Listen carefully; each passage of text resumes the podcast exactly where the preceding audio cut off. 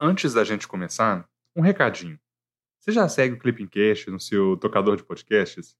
Se não, pega esse segundo antes do episódio começar e clica lá no botão seguir. Assim, você não perde nenhum episódio. Olá, eu sou Ana Clara e estamos começando mais um Clipping Cast, podcast semanal que te ajuda a ficar por dentro do que acontece no mundo. O meu papel aqui é trazer uma atualização rápida dos acontecimentos internacionais mais relevantes da semana que passou. Mas eu não estou sozinha, viu? Conta pra gente o que aconteceu nessa semana, Romeu. Ei, Ana. Olá, pessoal, tudo bem? Meu nome é Romeu e eu tô aqui para ajudar a Ana neste Clipping Cast. No episódio dessa semana, a gente vai falar de diplomacia, de sanções comerciais e de paz, ainda que frágil. Tivemos sinais de diálogo na Venezuela, uma tensa reunião entre os chanceleres da Rússia e dos Estados Unidos e também uma crise migratória no Mediterrâneo, mais uma. Teve mais um punhado de coisas, mas vamos devagarinho. Juntos a gente vai cobrir tudo isso. Esse é o último Clipping Cast antes da prova de primeira fase do CSD, então vamos direto ao assunto, sem enrolação, porque o tempo é curto, não é mesmo?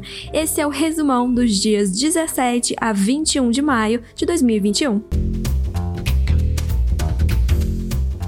América Latina e Caribe. Na segunda-feira, dia 17, o governo da Venezuela sinalizou ao novo chanceler brasileiro, Carlos França, sua intenção de restabelecer canais de diálogo com o Brasil. Após anos de relacionamento bilateral tenso, inclusive com a retirada de todo o corpo diplomático brasileiro da Venezuela, o ministro das Relações Exteriores venezuelano declarou que seu país sempre esteve aberto ao diálogo. A sinalização com o diálogo com o Brasil também ocorre no momento em que o governo venezuelano faz os mesmos acenos em relação a Juan Guaidó, com o objetivo de tentar alcançar um processo de retomada da estabilidade institucional do país. Nessa semana, o líder da oposição, reconhecido como o presidente encarregado da Venezuela pelo Brasil e por mais de 50 estados, também demonstrou disposição para o diálogo com Nicolás Maduro, pedindo a suspensão das sanções econômicas dos Estados Unidos. Estados Unidos. Na segunda-feira, dia 17, o presidente dos Estados Unidos, Joe Biden, anunciou que os Estados Unidos vão compartilhar com outros países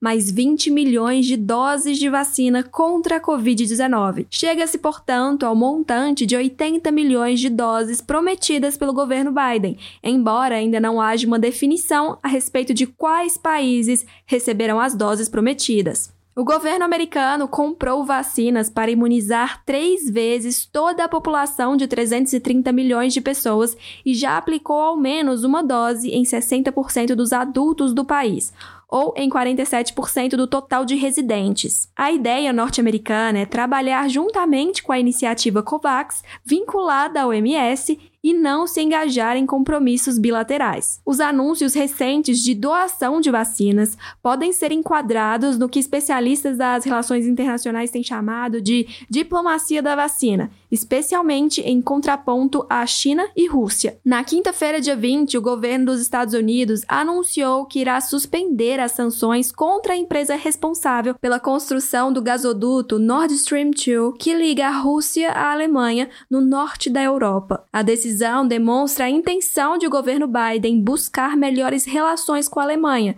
que foram prejudicadas durante a gestão Trump. O projeto, agora com cerca de 95% concluídos, contorna a Ucrânia, evitando o território que se encontra em grande instabilidade e aumentando o poder de barganha da Rússia sobre questões geopolíticas, tanto com ucranianos como com europeus. Para quem está chegando agora, é bom entender que durante um bom tempo a Casa Branca viu esse gasoduto russo como uma possível barreira ao aumento das exportações norte-americanas de gás liquefeito para o continente europeu.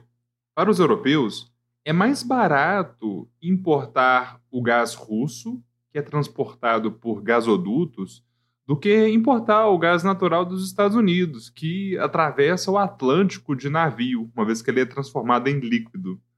E também havia um argumento político, ressaltando a dependência de países do leste europeu, sobretudo no inverno, do fornecimento russo. Também vale lembrar que, além do, do Nord Stream 2, a Rússia vem expandindo sua influência mundial no setor energético de outras formas. Por exemplo, em 2019, o Kremlin lançou o projeto do gasoduto Força da Sibéria para fornecer gás natural ao norte da China. Também há o gasoduto Truck Stream, que liga a Rússia a Turquia. União Europeia. Na segunda-feira, dia 17, a Comissão Europeia afirmou que vai suspender o planejado aumento de tarifas de retaliação contra os Estados Unidos por até seis meses. O Bloco Europeu e os Estados Unidos acordaram uma trégua parcial na disputa tarifária envolvendo o comércio de aço e alumínio. Até o momento, os Estados Unidos manterão suas tarifas de 25% sobre o aço e 10% sobre o alumínio, que também se aplicam às importações da China, Índia, Noruega, Rússia, Suíça e Turquia. Na quarta-feira, dia 19, o enclave espanhol de Ceuta, no norte da África, registrou a chegada de milhares de migrantes vindos do Marrocos. Desde o início da semana, foram mais de 8 mil migrantes que entraram no território, o que tem provocado um aumento nas tensões diplomáticas entre Madrid e Rabat que envolve a luta pela independência do Saara Ocidental, território que Marrocos considera seu. Para a Comissão Europeia, o Marrocos tenta instrumentalizar a migração, o que deve ser confrontado pela Espanha, com o apoio da União Europeia. Para as autoridades de Rabat, no entanto, a crise guarda relação com o fato de a Espanha ter privilegiado suas relações com a frente de Polisário e com a Argélia, em detrimento do Marrocos. Os espanhóis insistem em apoiar o pleito do Saara Ocidental ocidental de buscar autonomia. Eu sei, eu sei. Você deve estar se perguntando o que raios é a Frente Polisário. Vamos por partes. A Frente Polisário é um movimento político revolucionário em favor da autonomia do território do Saara Ocidental, por meio da sua independência e da instituição de um novo país, a República Árabe Saharaui Democrática. Ana, Conta pra gente um pouco mais do conflito. Em 1975, forças do Marrocos invadiram o Saara Ocidental, uma ex-colônia da Espanha, o que resultou em confrontos com a Frente Polisário, que é apoiada pela Argélia. No ano seguinte, em relação à ocupação do território pelo Marrocos, a Frente Polisário proclamou a independência da República Árabe Saharaui democrática, que não é reconhecida pelo Brasil. Ainda assim, outros países reconheceram a nova nação. Hoje, inclusive, são mais de 80 países que reconhecem a República Árabe Saharaui. Em 1982, a nova República Árabe foi admitida como membro da Organização da Unidade Africana, o que acabou motivando o Marrocos a se retirar dessa organização. Durante décadas, o Marrocos foi o único país africano a não fazer parte dessa organização regional, até que em 2017 ele resolveu aderir à União Africana, que é a sucessora da Organização da Unidade Africana.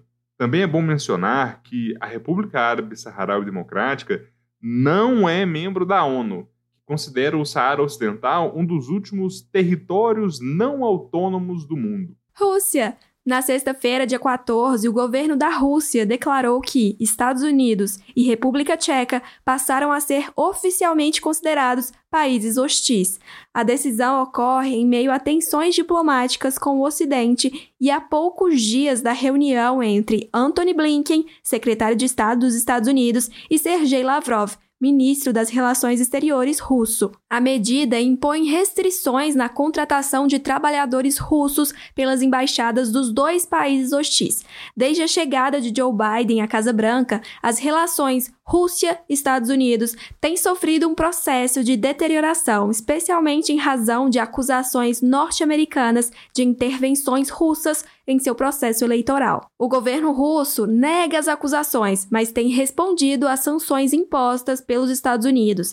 Na quinta-feira, dia 20, os chefes da diplomacia de Estados Unidos e Rússia se encontraram pela primeira vez desde que Joe Biden assumiu a presidência norte-americana. Os dois países defenderam a necessidade de diálogo e de cooperação em temas específicos, embora reconhecendo a existência de divergências. O encontro entre Antony Blinken e Sergei Lavrov ocorreu na Islândia, às margens da reunião do Conselho do Ártico. Alguns temas despertaram grande tensão nas relações bilaterais, sobretudo a presença russa na Crimeia e a acusação de intervenção de hackers da Rússia nas duas últimas eleições norte-americanas. Além das relações bilaterais entre Washington e Moscou, essa notícia traz um ponto bem importante, mas que recebe pouca atenção dos CACDistas o Conselho do Ártico. Trata-se do principal fórum intergovernamental para a promoção da cooperação, da coordenação e da interação entre os estados do Ártico, as comunidades indígenas e também dos outros habitantes da região, em particular sobre questões de desenvolvimento sustentável e de proteção ambiental. O Conselho do Ártico foi estabelecido por meio da Declaração de Ottawa de 1996, reunindo os cinco do Ártico, que são os países com fronteiras no Oceano Ártico. E esses países são Canadá, Rússia, Estados Unidos, Noruega e Dinamarca. Só que alguns anos depois, a Islândia, a Finlândia e a Suécia também integraram o Conselho como membros plenos. Há outras 12 nações com status de observador permanente, que reconheceram a soberania, os direitos e a jurisdição dos estados árticos na região.